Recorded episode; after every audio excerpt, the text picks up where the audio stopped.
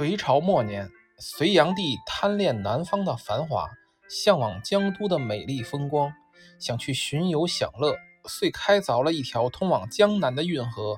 实际上，修筑这条贯通南北的交通大动脉，也是出于当时隋朝进一步控制新归顺的东南地区，巩固政治权力和发展经济的需要。运河长达两千多公里，沟通了海河、黄河。淮河、长江、钱塘江五大河流，北起华北平原，南抵钱塘江边的杭州，